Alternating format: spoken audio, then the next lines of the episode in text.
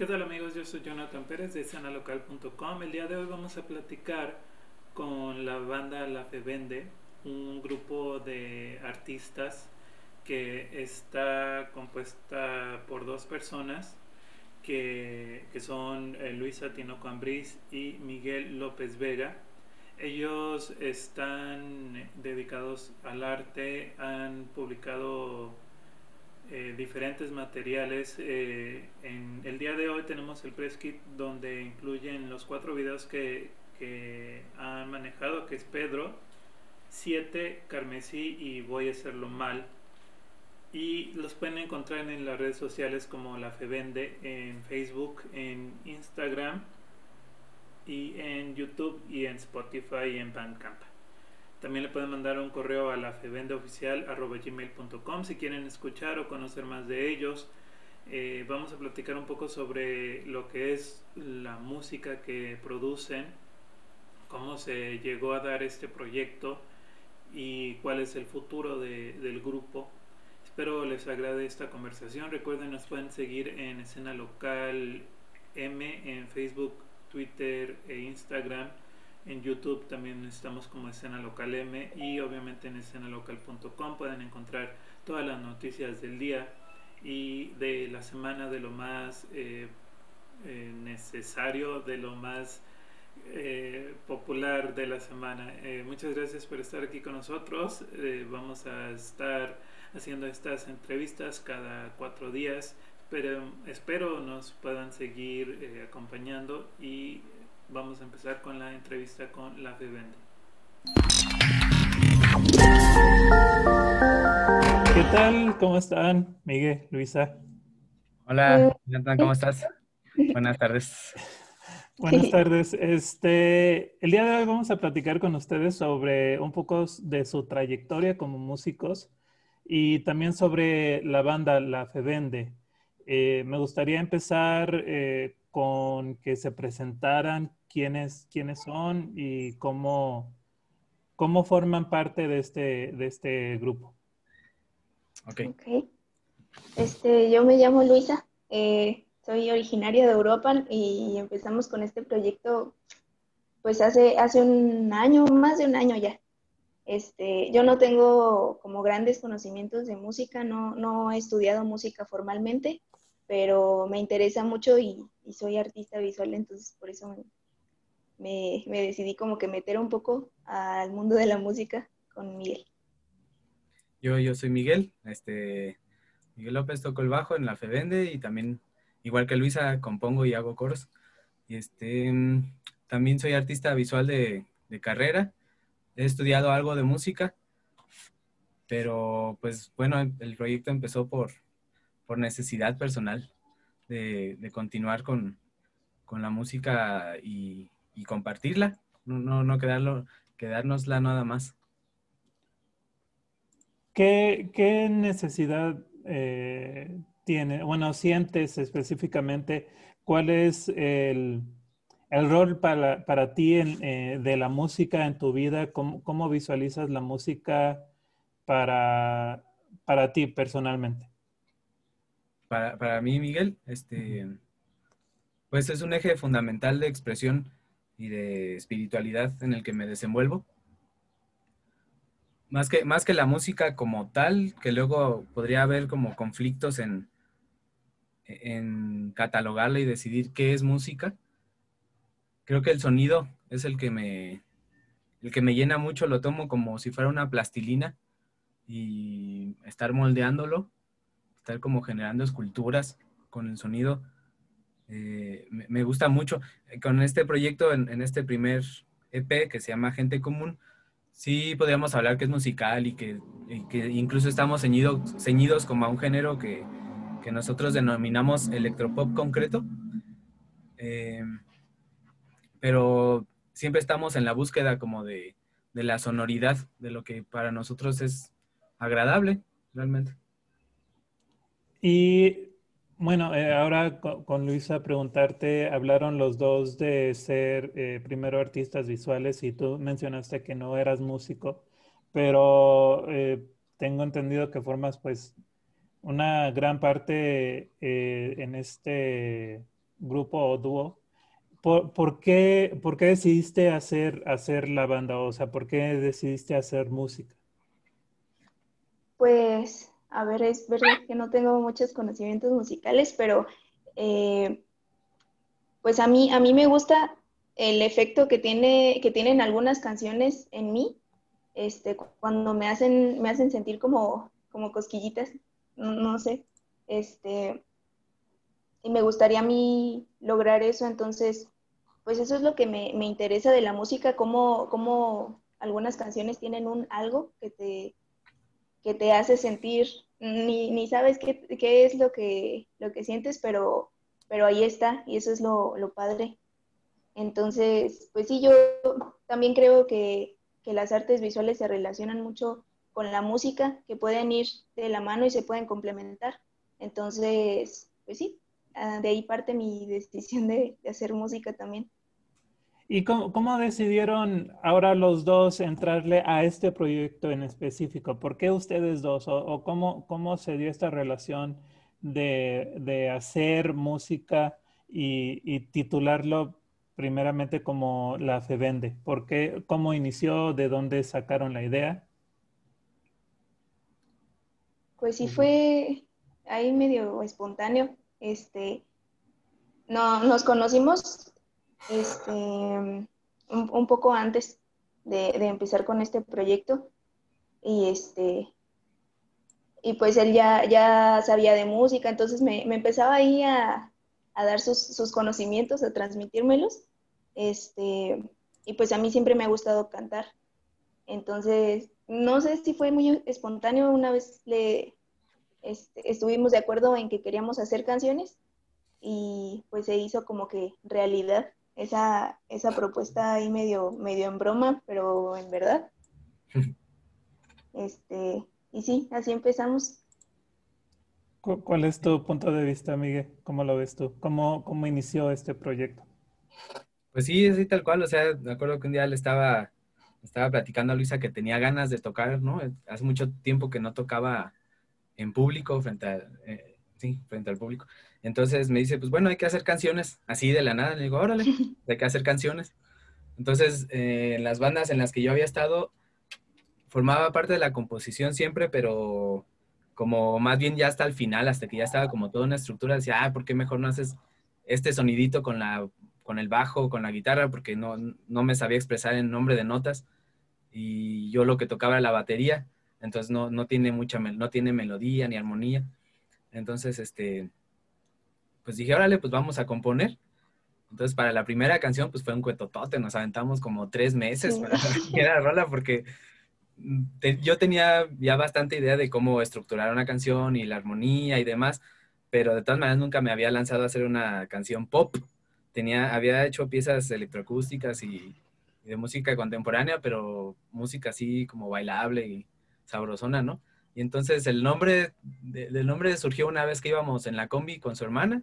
Quién sabe que estábamos, estábamos hablando de las pastillas homeopáticas y demás. Y su hermana dice, no, pues que la fe vende. dije, ájale, ese nombre está chingón. Y es que sí, la fe vende machín. Entonces, pues ya lo, lo tomamos así como de juego y demás. Y, y creo que compartimos mucho eh, el, humor. A mí, para, para mí, en, mi vida, el humor es un eje así súper importante. O sea, el, humor me hace bien, me hace muy bien el humor. ¿Y de dónde, de dónde salió entonces la idea de, hacer pop? ¿Tú ya habías hecho otros grupos más como rockerones, este, y ahora eh, mencionan que, hacen pues cosas como más, eh, con más electrónica, o no, no sé cómo, cómo lo describirían, ¿Por, ¿por, qué precisamente este género? Pues es que yo creo que surgió con la primera canción que empezaba a sonar ahí medio, medio poperona y este, los samples que utilizábamos y los los instrumentos MIDI, como que e-, eran así sonidos muy, muy electrónicos, tal cual. Entonces, pues sí, ya luego estuvimos de acuerdo como, ¿qué género será este? Ah, pues como que encajan con el electropop.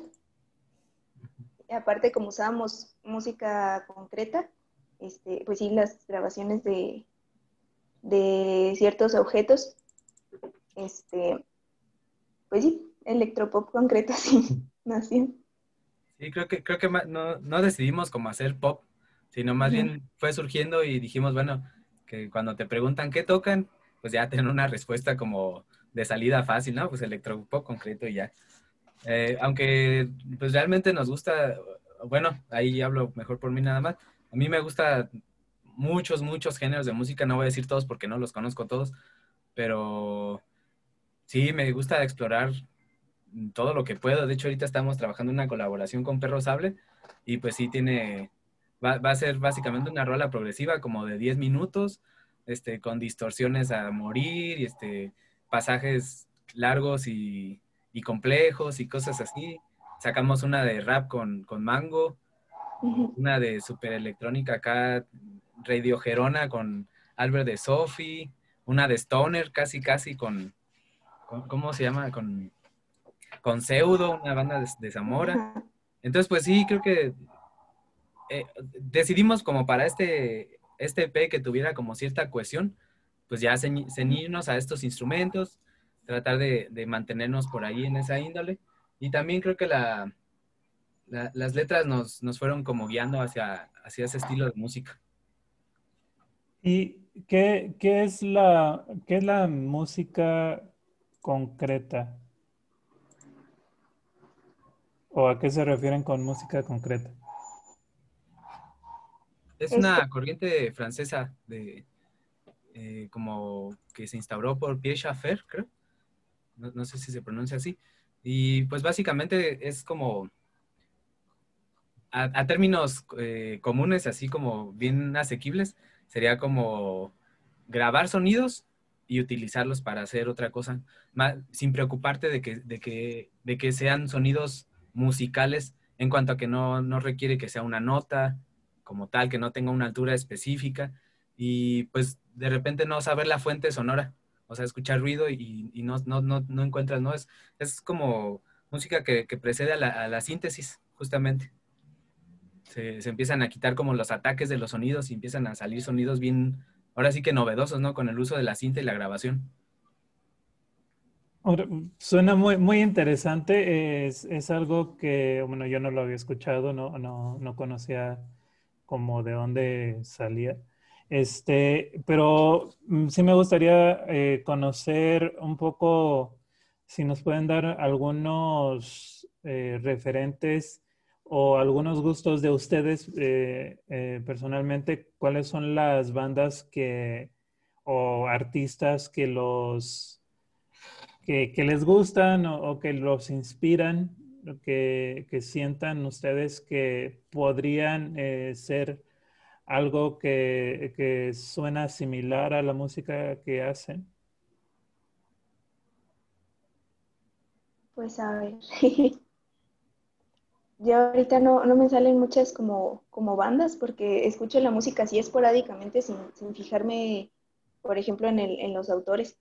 Este, pero, por ejemplo, siempre mi, banda favorita es Metrónomo de un tiempo para acá. Entonces yo, yo creo que desde ahí yo dije, ah, pues me gustaría hacer una banda como, no así que suene a Metronomy, pero pues claro que, si me gusta tanto, tengo, tengo ahí mis inspiraciones. Este, en general me gusta la, la música indie y alternativa, me, me, gusta el rock, sí me gusta el pop. este, casi todos los géneros musicales me gustan, pero principalmente esos son los que son los que me resuenan a la hora de, componer. A mí yo creo que ahora que, empiezo a tocar el bajo, porque antes no, nunca había tocado el bajo, eh, pues mis referencias para empezar fueron The Strokes en el bajo, eh, los Red Hot, Chili Peppers también no, no hago nada de ello porque pues Flea está loco, ¿no? Está, está, muy lejos, pero siempre es bueno tener la mirada mucho más allá. Eh, y de ritmos, me gustan mucho los ritmos de, Mars Volta, que son como muy intrincados, pero ya como analizándolos más, pues te das cuenta que son muchos ritmos latinos, que los ritmos latinos tienen esa, esa magia de que, de que parecen que están descompasados, pero no es cierto, o sea, más bien tienen un, ajá, es que es un ritmo muy natural, como muy humano, como que tiene mucho flow, y, pero lo ciñen luego, lo, occidentalizan un montón y, hay fusiones muy chidas, pues. Entonces, de, pues sí, yo creo que, y de influencias pop, pues me gusta mucho el pop, me gusta mucho Mecano, me, me gusta mucho, mucho, mucho Mecano algunas de Bastard Boys y de NSYNC también me laten un buen porque tienen una, producción buenísima y, eso lo disfruto mucho. La calidad de las producciones me emocionan un montón. Y en cuanto a la letra de la música, ¿quién, eh, la escribe y, de, qué, de qué se escribe? ¿Cómo, ¿Cómo llegan a surgir las canciones? Pues ambos escribimos, este, ahí no, nos, pues sí, como que al principio nos, repartimos el trabajo y dijimos, ah, pues yo quiero hacer esta o, salía, salía así. Este, las letras, pues al principio estuvimos de acuerdo como, ya que estábamos centrando un poco más nuestras ideas, eh, que, que el EP se llamara Gente Común y que precisamente habláramos de temas comunes, pero a la vez que, que no, que no se escucharan muy comúnmente en las canciones.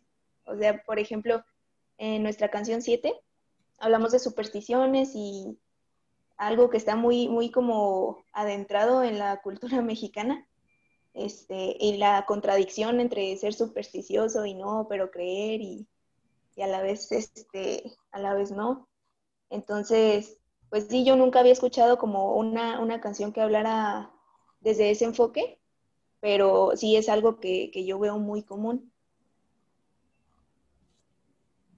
Me, me pueden compartir, bueno, he estado viendo su, su, fanpage de Facebook y el, el press kit que, que nos hicieron llegar. ¿Quién, ¿Quién, administra sus redes sociales y, o quién, este, quién les lleva toda esta onda de, de la de la publicidad o de los escritos que tienen? Pues nosotros mismos. Sí, todo, lo, así que todo lo hemos hecho nosotros. Cristian Lapsus Color, creo que está en Instagram, ah, en Facebook, eh, nos tomó una, unas sesiones de fotografías, pero fuera de eso, pues todo, todo, todo nos lo aventamos nosotros, eh, desde los visuales hasta las letras, lo que viene escrito en, en las fotografías y demás y todo, no lo hemos aventado. Sí. Bueno, me, surge la, pregunta porque me gustaría platicar con ustedes eh, sobre un tema que este que no que muchas personas no, no, no se ha dicho ah, así como coloquialmente o no, no hemos platicado con muchas personas sobre el tema porque muchas veces no es un tema. He notado que su, en su press kit más que nada eh, hablan con un lenguaje inclusivo. Me gustaría saber de dónde y, y si ustedes tienen como un razonamiento de por qué decidieron hacerlo de esta forma, por qué, este, por qué usar este tipo de lenguaje. Pues es que eh, a mí me gusta personalmente la idea del lenguaje inclusivo por la inclusividad. Justamente, ajá, pues, este, si, es una, un aporte bueno para, para la sociedad y la comunicación entre nosotros, este, pues creo, creo que es algo, algo bueno y creo, creo que es algo que podría ir, este, pues sí, a favor de nuestra comunicación. Entonces, desde ahí yo, yo parto para, utilizar ese lenguaje. Quiero que, las personas, y creo que Miguel están de acuerdo conmigo, en que quiero que las personas pues sí se sientan como que sí les hablamos a, ellos. Sí, desde igual, en, y al menos yo en mi, manera, en mi expresar diario, no, no lo utilizo siempre porque pues la verdad es que se me va y ahorita la verdad es que no hablo con mucha gente porque como estoy bien encerrado, pues no, no hablo con toda la sociedad, ¿no? Pero tratamos de, de pues sí, de incluirlo. Yo, yo desde morrito siempre me, sí me cuestionaba, decía, ¿por, ¿por qué si hay hombres y mujeres dices, este, cómo están todos? A mí sí me, porque como que he sido muy lingüístico desde, desde morro, me, las palabras en mí tienen como una resonancia bien importante. Entonces, este, sí decía, pero ¿por qué no vamos a decir todos y todas? O por qué, y, y sí decía, ¿por qué no decimos algo más? ¿No? No sabía cómo qué decir. No sé si alguna vez sí me lo llegué a plantar solito decir todos y se, me sonó muy chistoso y pues no lo seguí utilizando. Pero sí me acuerdo de que desde que salió el arroba, que se me hace así un simbolito súper chido porque pues es como las dos letritas en uno, ¿no? Decía, árale, esto está, me gustaba mucho eso.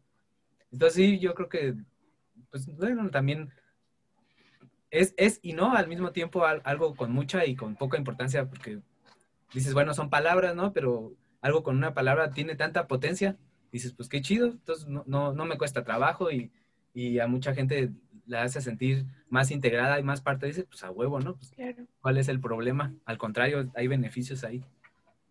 Sí, incluso yo creo que eh, a mí se me hizo importante destacarlo, mm, más que nada por el hecho de que es algo que, que se puede hacer, no, no, o sea, no nos, no nos cuesta nada hacerlo y, ustedes eh, que precisamente tienen esta facilidad de, de palabra, eh, que qué bueno que, que, lo puedan transmitir y, y, qué bueno que haya sido una decisión que, que tomaron eh, para, para sus redes sociales o por lo menos para, para sus cosas que me imagino han mandado a varias personas de, de la prensa.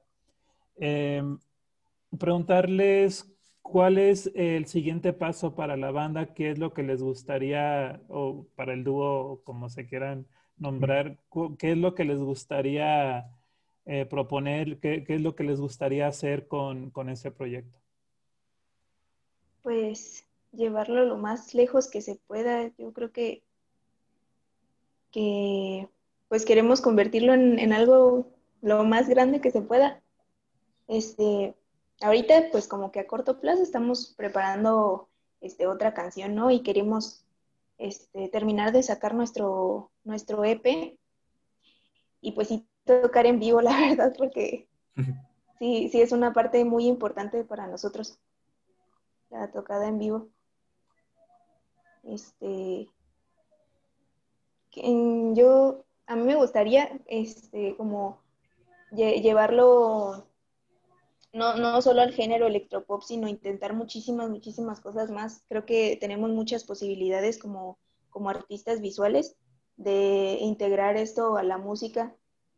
Este, entonces, pues sí. Sí, por lo pronto, como dice Luisa, el, el paso más inmediato, pues es el próximo video que se llama Parasomnia 2, para lo cual estamos también solicitando como videos de la, de la comunidad, eh, que videos que, que, reflejen un momento agradable con su hermano, con sus, o con su hermana, con sus carnales, que, que, no necesitan ser de sangre, con esa persona pues que, que, te apoya, ¿no? Y que está ahí en las buenas y en las malas, que, que, un, que la canción va, va mucho por ese tema del, del de la hermandad. Entonces ese es el paso más próximo. Eh, lo que seguiría después sería el EP en que hemos hecho de las colaboraciones con las que, que hemos estado trabajando a la par del, de gente común. Y como dice Luisa, pues hasta ver hasta, hasta el punto de fuga, hasta el fondo, hasta el fondo. Sí, ojalá que ya, bueno, ojalá que podamos tener las condiciones para poder regresar a, a, los conciertos en vivo, que es algo que a mí por, también obviamente me apasionaba, me gustó mucho tomar fotos este, como lo pueden ver aquí, aquí atrás. Y, y, es algo que pues, no, no, hemos podido hacer por, por el tema de, de, un mal que nos aqueja a todos. El otro día estaba platicando con, con una amiga, creo, sobre, sobre cómo, cómo se ha utilizado este tiempo para crear cosas nuevas. Eh, ¿Ustedes tienen alguna anécdota o algún proyecto o algo que hayan hecho especialmente desde que empezó la pandemia o, o que les haya llevado a hacer algo en sus casas o en, estando solos? Pues, bueno, creo que como banda, este, la, canción que, surgió de, esto es la de la de Voy a hacerlo mal, la colaboración con, con Mango, porque pues habla precisamente de los cambios y eso es lo que estamos pasando ahorita, ¿no? Eh, pero personalmente, mm, pues yo me, he como empujado un poco más a, a, hacer las cosas que me gustan porque me gustan y, he estado ahí medio, este, intentando que, que, eso sea muy, muy sincero. Entonces, pues siempre causa conflicto, ¿no? Em,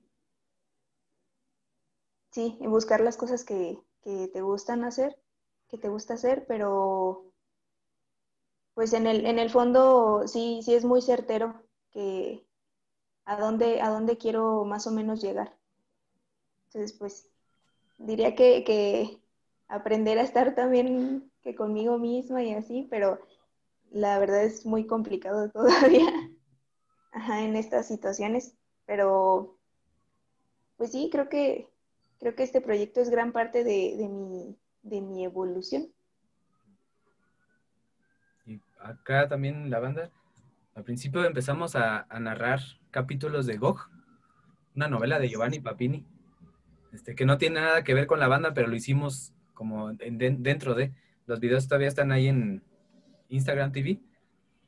Y pues bueno, era, eh, la verdad es que eso sí fue como, a ver, ya nos partió la madre todo el, porque teníamos un cronograma ya súper detallado de días de grabación, días de lanzamiento, de la producción de los videos, además allá está todo el sketch así, y pasó esto y pues ya, este, se acabó, entonces decíamos, pues es que tenemos que tener algo, ¿no? algo de, de, actividad.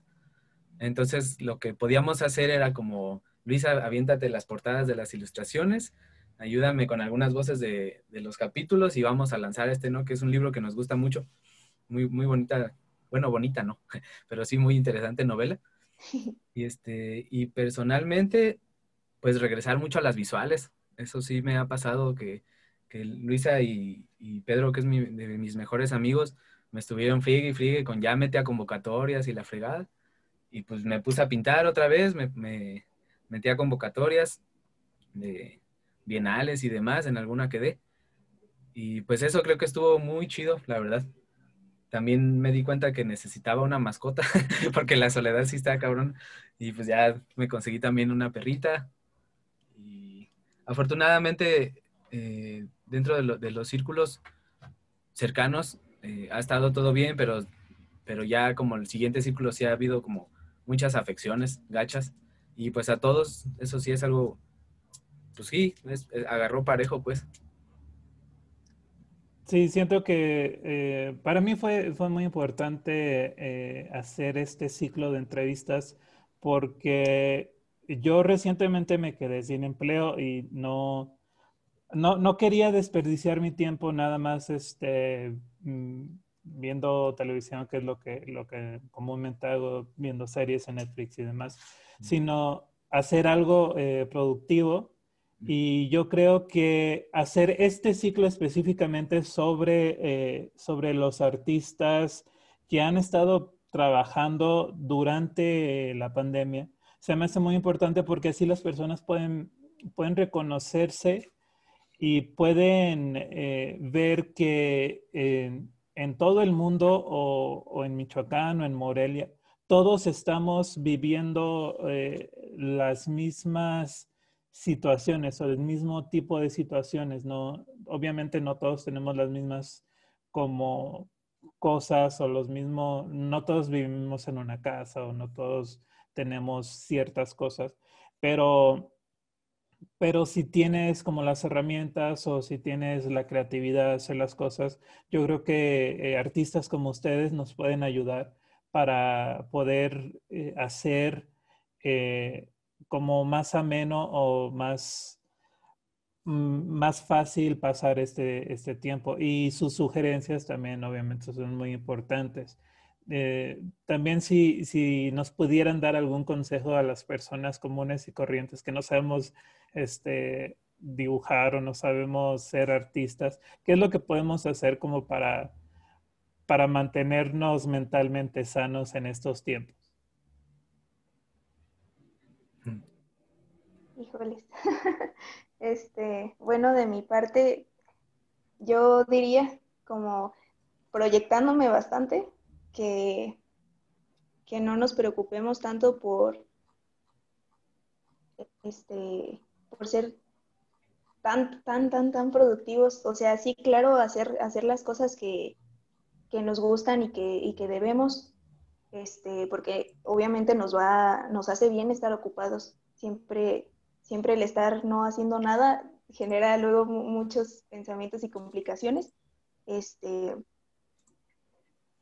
entonces es muy sano estar, estar ocupado, pero también, eh, como yo luego pensaba aquí que como estaba todo el día en mi casa, tenía que, tenía que hacer de todo y, llenar el día entero de, de, cosas que hacer y pues no me funcionó. He estado pasando por varias etapas este, sobre la productividad entonces ahorita pues me la estoy tomando más, más light. Eh, sí, sí tengo un, horario medio establecido, pero también eh, pues he trabajado para entender que no pasa nada si no cumplo con todo lo que, lo que me propongo para hacer en un día, porque a veces pues sí son muchas cosas y salen imprevistos. Entonces, pues sí, sería eso, no preocuparse tanto por ser hiperproductivos. Yo creo que, que podría... La verdad es que yo tengo una, vida bastante de casa, eh, trabajo desde casa, entonces generalmente sí estoy como muy recluido, no, no hubo tantísimo cambio para mí. Al principio estaba como bien sacado de onda y sí me daba miedo salir, acá me sentía en el apocalipsis. Ya después entendí que pues, no es para tanto, ¿no? Nada más hay que tener los cuidados pertinentes. Pero para pasar el tiempo, yo sí recurría así como, pues, la neta, si va, esto va a durar un montón, clávate, ¿no? Clávate al Inter. Entonces lo que hice, al principio así me maté así viendo un chingo de series y así machín, machín. Pero ya después vi que ya valía madre, ya no podía, ya ni comía ni nada y dije, bueno, ya estuvo. Fue cuando empecé a pintar. Pero como dices, para la gente que no se dedica al arte como tal, yo creo que todos sabemos dibujar y todos sabemos cantar y todos sabemos hacer todo, nada más que uno no se la cree o, o te pones el estándar con decir, ay, es que yo no dibujo como los que están en los museos, así. Pero luego es que en los museos hay peores dibujos de los que tú puedes siquiera, pues, o sea, no, no, puedes hacer tan malos dibujos como los que hay en los museos, ni tan fea música como la que a veces se produce, ¿no? Entonces, para, en gusto se rompen géneros, entonces, eh, una de las cosas por las que yo dibujo es porque me gusta mucho sentir el, el lápiz deslizándose sobre el papel así, neta, esa sensación física me da muchísimo placer. Entonces digo, ay, qué chido, ya con eso ya estoy bien satisfecho. Este, para, yo canto mucho, canto, me la paso cantando y canto muy mal. O sea, no, no afino, no, no sé apoyar y demás, pero lo disfruto un montón. Entonces, pues cantar también está súper chido. Eh, escuchar música, o sea, dedicarte un momento a realmente escuchar. E, esa es una muy buena actividad, porque pones música mientras haces esto, mientras haces el otro, pero dedicarte así a sentarte o acostarte como quieras, pero tratar de tener la mejor calidad de audio que se pueda, que luego es muy caro y pues no, no todos podemos hacer eso. Este, pero dedicarte a escuchar, y, uh, eso te puedes llevar horas y no vas a acabar. O sea, con una canción puedes estar semanas y no acabas de encontrar todos los detalles que hay, ¿no? También leer, yo creo que es fundamental para cualquier actividad humana, leer, porque sí, de verdad que leyendo eh, vives cosas que, que, no podrías vivir de ninguna otra manera ni si, no viendo películas, no, no escuchando la radio, no nada. O sea, necesitas leer como para tener la experiencia que te da leer. No, no creo que no se puede suplir. Y la verdad, como artistas, eh, es fundamental, al, y no importa la rama que te dediques, leer. Leer lo que sea. Leer filosofía, leer novela, leer poesía, lo que sea. Yo no leo poesía, no me gusta, pero leo mucha novela y eso me da un montón de ideas musicales, de ideas pictóricas, de ideas de videos, de esculturas, de coreografías, de todo, ¿no? También me, me, ayuda a reflexionar y a crecer como persona muchas veces. No, y no leo pues así las grandes cosas también. De repente lees libros que, pues, a ver, lo que salga, ¿no? Pero sí, yo creo que pueden hacer eso, leer, escuchar música, dibujar, cantar, bailar, sin pretender ser nada, simplemente por el hecho de hacerlo es muy valioso y es un buen matatiempos. Sale, muchas gracias por compartir con nosotros eh, un poco de su vida, un poco de su tiempo. Este, ya, ya se nos está acabando el, tiempo. Mm, ¿Nos pueden compartir sus redes sociales en donde los podemos este, escuchar, encontrar, buscar?